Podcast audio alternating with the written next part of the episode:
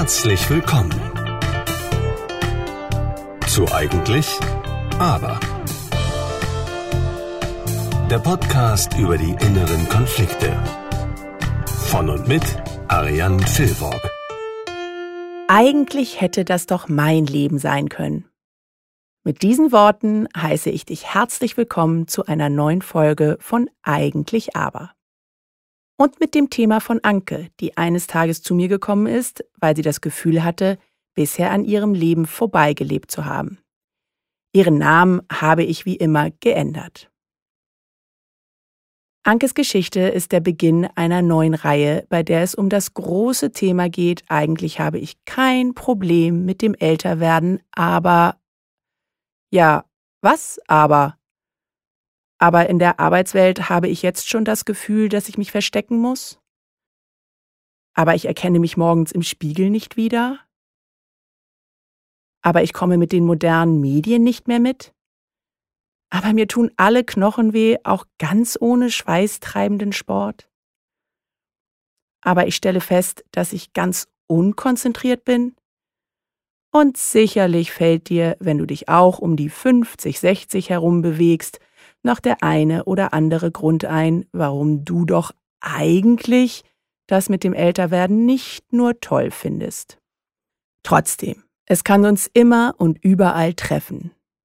Anke also zum Beispiel liest von diesem Mann, der eigentlich als Anwalt gearbeitet hat, aber auf einer Reise in Südfrankreich einen Dorfpolizisten getroffen hat, der ihn dazu inspiriert hat, einen Kriminalhelden zu kreieren, der nunmehr seit über einem Jahrzehnt wirkt.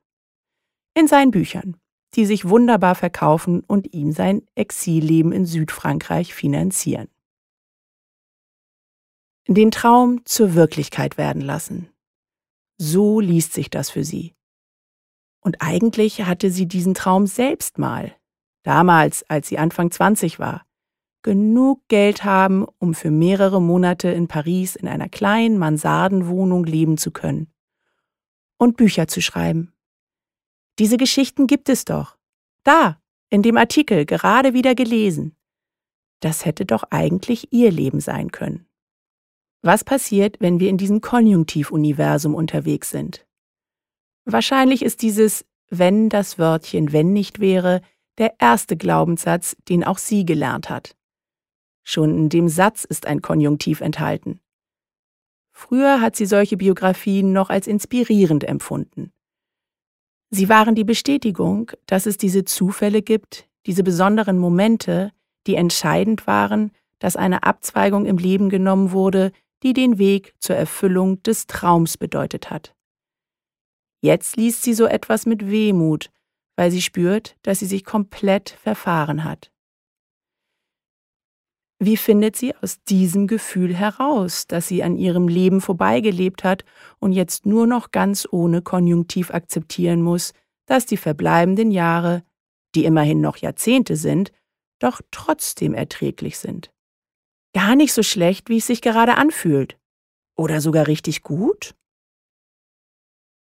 Als Anke mit dieser Ausführung zu mir gekommen ist, hatte sie das Ziel, okay ist gut genug. Sie wollte lernen, mit dem Status quo ihres Lebens zufrieden zu sein. Dass es um mehr als nur Zufriedenheit ging, hat sie erst später festgestellt.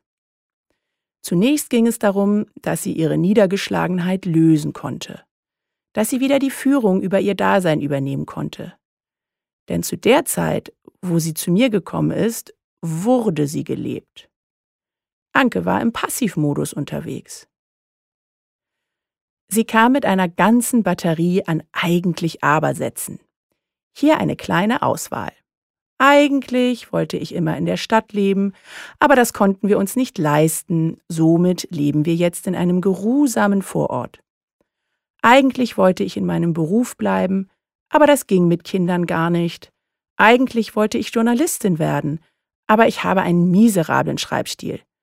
Eigentlich wollte ich immer ein paar Monate im Jahr in Paris leben, aber dazu bräuchte man ja viel Geld. Also lebte Anke tatsächlich gehörig an dem vorbei, was sie sich vorgestellt hatte. Das klingt nach vielen verpassten Chancen, sagte ich, sie in die Richtung bringend, wo ich sie haben wollte. fühlen, was diese nicht erfüllten Zukunftsvisionen aus der Vergangenheit mit ihr machten. Ach, weißt du, verpasste Chancen vielleicht. Aber seien wir doch mal ehrlich, wer kann sich denn diese Immobilienpreise leisten? Das war auch vor 15 Jahren schon so. Da können wir von Glück reden, dass wir überhaupt ein Haus haben. Mittlerweile sind die Preise auch in unserer Gegend für viele unbezahlbar. Naja, und es war auch damals nicht vorstellbar, in meinen Beruf zurückzukehren, als Mutter. Ich bin damals in meinem Job sehr viel gereist und habe eher abends gearbeitet. Das hätte nicht funktioniert. Und dass ich Kinder bekommen habe, ist eh das schönste Geschenk in meinem Leben. Also alles gut. Hast du denn jemals in Betracht gezogen zu schreiben, als Journalistin tätig zu werden? Nein, Unsinn. Das war so eine Schnapsidee, eben wie die Idee, ein paar Monate im Jahr in Paris zu leben. Ein leichtes Lächeln huschte über ihr Gesicht, ein Lächeln aus einer vergangenen Zeit. Mit leicht gesenktem Gesicht, als wolle sie mir das Lächeln gar nicht zeigen.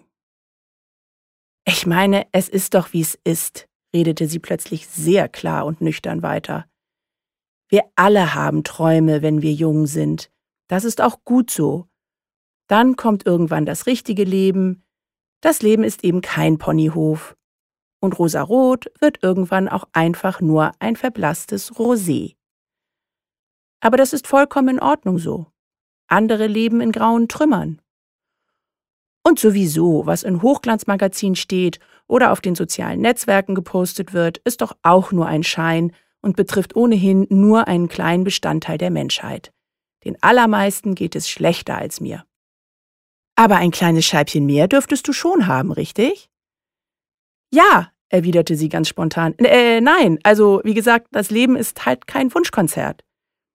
Ich möchte nur wieder das Gefühl haben, zufrieden mit dem zu sein, was ich habe ruderte sie sofort zurück. Ich fragte dann weiter, wann sie denn bewusst das letzte Mal zufrieden war in ihrem Leben. Und wie sich diese Zufriedenheit denn äußere. Woran würde ich merken, dass sie zufrieden sei? Anke überlegte. Sie überlegte lange. Na, ich denke, ich würde das Gefühl haben, dass alles gut ist, so wie es ist. Ich meine, ich habe doch alles. Eine glückliche Beziehung, einen netten Freundeskreis, Kinder, die glücklich sind und keine großen Scherereien machen. Und ich nage auch nicht gerade am Hungertuch. Na, dann müssen wir ja nichts ändern. Du bist ja zufrieden. Ich blickte sie herausfordernd an, und sie verstand, worauf ich hinaus wollte. Zufrieden und okay reicht mir offensichtlich nicht. Oder du kannst mit dem Status quo keinen Frieden schließen. Denke daran, was in dem Wort steckt. Zu Frieden. Ich stehe zu Frieden. Frieden schließen. Und das ist viel. Frieden schließen mit der Person, die du bist, mit den Fähigkeiten, die du hast, und ja, möglicherweise auch Frieden damit schließen, dass du die eine oder andere Kurve nicht richtig genommen hast in deinem Leben. Und wenn der Friedenspakt geschlossen ist, gestärkt, befreit und glücklich weitermachen. Auch Anke war 52, als sie zu mir gekommen ist und hat nach einigen Sitzungen wieder Frieden, Freude und Heiterkeit verinnerlicht. Du hast schon häufig eine Coachingreise gehört, in der es um Selbstbehauptung ging. Am Ende des Tages geht es immer darum, einen Zwiespalt zu lösen. Das, was ist, steht im klaren Konflikt mit dem, was du dir wünschst. Je nach Persönlichkeit nimmt die Wehmut über die nicht erfüllte Vorstellung oder die Nüchternheit des Status quo überhand. Beides fühlt sich am Ende des Tages nicht so gut an. Und Nüchternheit bedeutet eben ganz nüchtern ein Leben, das nicht viel Freude mit sich bringt. In der Persönlichkeitsdiagnostik wird tatsächlich der Grad der Lustlosigkeit und Handlungsenergie gemessen. Bei jemanden wie Anke war die Lustlosigkeit stark ausgeprägt. Und es war ihr ganz offensichtlich nicht genug. Das geht meistens einher mit einer niedrigen Handlungsenergie. Die Handlungsenergie steht für Aktivierung, steht für das Machen. Wenn du auch jemand bist, der zunehmend an Erschöpfung leidet, dann könnte es an einer Orientierungslosigkeit liegen. Du weißt nicht mehr so recht, wo es hingehen soll im Leben. Das Navigationssystem hat kein Ziel eingespeichert. Für welches Ziel soll ich einen Plan schmieden? Ein anderer Grund kann wie bei Anke eine Planlosigkeit bedeuten. Du machst und machst, aber ohne große Lust Anke hatte viele Pläne, aber die sind nur selten zur Vollendung gekommen und liegen unerfüllt da. Wenn es dafür keinen Abschluss im Leben gab, dann ist er immer noch im Absichtsspeicher. Und der Abschluss muss gar nicht zwangsläufig die Umsetzung des Plans sein. Es kann, wie bei Anke beschrieben, auch einfach die Akzeptanz sein, Frieden damit zu schließen, dass nichts daraus geworden ist. Der Bereich bei uns im Steuerungssystem, der aber machen möchte, wartet auf Aufgaben, die Spaß machen.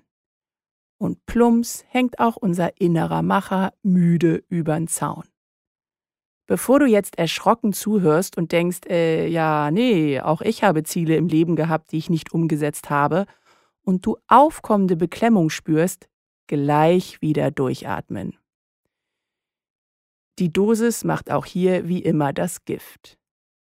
Anke hatte ein Gefühl von totaler Nutzlosigkeit. Sie ist von einer Übertreibung zur nächsten gesprungen. Als sei nichts in ihrem Leben gelungen. Bis auf ihre Kinder. Auch der Ehemann hat sie nicht in Entzücken versetzt. Tut er jetzt aber wieder. Auch das kann ich dir verraten. Es ist gut, dass sie sich Hilfe gesucht hat um aus dieser Erschöpfung herauszukommen. Und mit den unerledigten Absichten ihren Frieden zu schließen und dann den Mut zu entwickeln, für sie unvorstellbare Dinge zu tun. Sie ist aus der starren Norm, die sie sich aufgebaut hat, ausgestiegen. Mit kleinen, aber für sie großen Taten.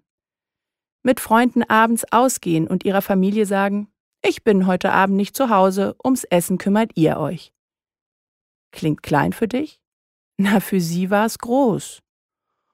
Und sie ist ein Wochenende alleine weggefahren, was sie sich niemals hätte träumen lassen. Auch dir empfehle ich etwas Verrücktes von deiner Norm zu tun. Ich bin vor ein paar Monaten allein auf einer Feier gewesen, mit gesetztem Essen und so. Ich kannte lediglich die Gastgeberin. Es war toll, allein den Mut aufzubringen, das zu tun. Und die Feier war auch super. In dieser Folge habe ich dir nicht den genauen Weg aufgezeigt, den ich mit Anke gegangen bin. Das Ziel dieser Folge ist es, dich auf eine Reihe von Folgen einzustimmen, die mit der Veränderung stattfinden, die rund um die 50 einhergehen.